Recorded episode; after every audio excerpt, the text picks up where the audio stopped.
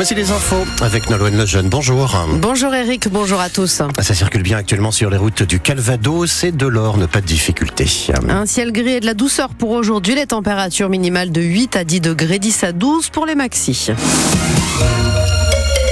Une correction, une rouste, les mots sont durs ce matin pour parler de la défaite de Malherbe hier soir. Le stade Malherbe est allé perdre 5 à 1 sur la pelouse de Grenoble, première défaite en championnat depuis que Nicolas Sub a pris place sur le banc d'entraîneur. Et ce n'est même pas que les Canets ont complètement raté leur match, non c'est Grenoble qui a fait preuve d'un réalisme glaçant, inscrivant deux buts en fin de première période, puis deux autres au retour de la pause avant que Mendy ne réduise le score, mais Grenoble a inscrit un cinquième but.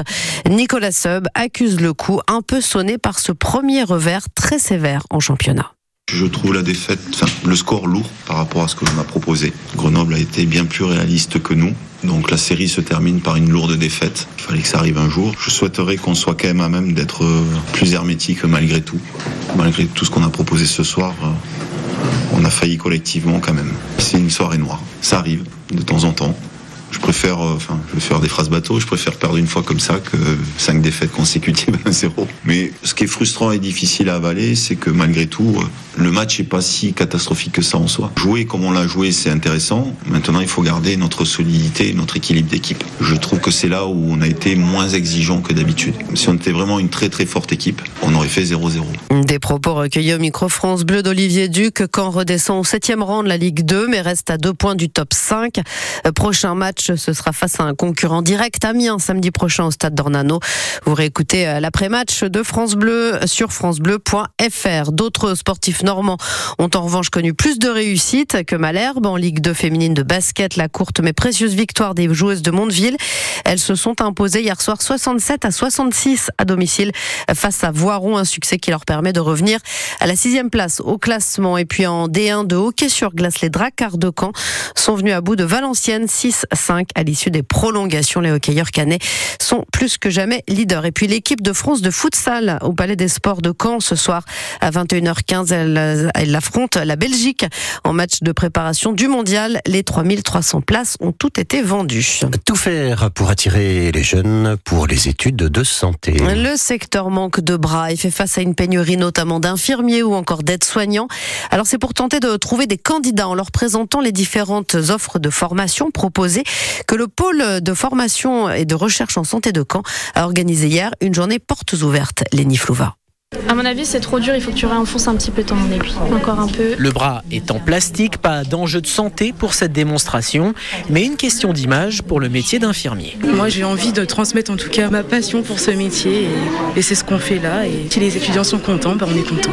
Lunae, étudiante en troisième année, passionnée, mais connaît les limites du système. Les sous-effectifs, euh, les soignants qui craquent, euh, c'est compliqué, surtout en tant qu'étudiant. Nous, on est mis euh, directement comme ça sur le tapis des fois c'est compliqué, mais en tout cas c'est une vocation. De l'autre côté de la table, Alice a aussi en tête les difficultés, mais ça ne la démotive pas. Après là, quand je pratique et tout, c'est un, métier qui peut me plaire, donc je me dis euh, autant essayer et puis après, euh, voilà, on verra.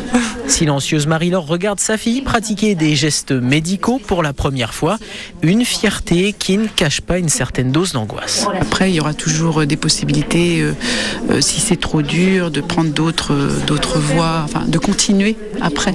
L'interdisciplinarité, c'est la clé. Ici à Caen, des passerelles pour ne pas faire sortir les étudiants du monde de la santé.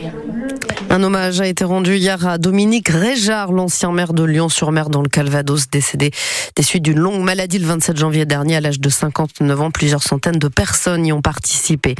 Les apiculteurs dans les rayons du centre commercial de Mondeville 2 hier pour vérifier la provenance du miel vendu, opération organisée par la Confédération paysanne.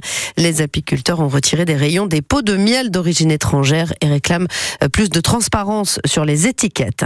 La basilique de Douvres la délivrande au nord de Caen, transformée en studio de télévision.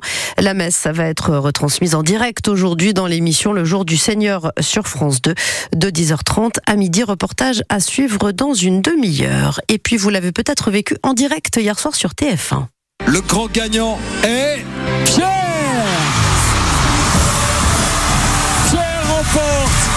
la Star Academy. Voilà, c'est donc Pierre qui est le grand vainqueur de la Starac 2024 après avoir été le chouchou du public de bout en bout.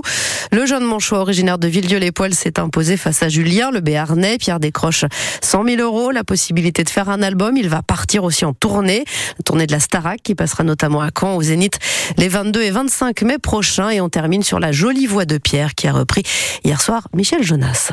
Je voulais te dire que je t'attends. Et tant pis si je perds mon temps. France Bleu Normandie. La météo 100% local. avec Eddie.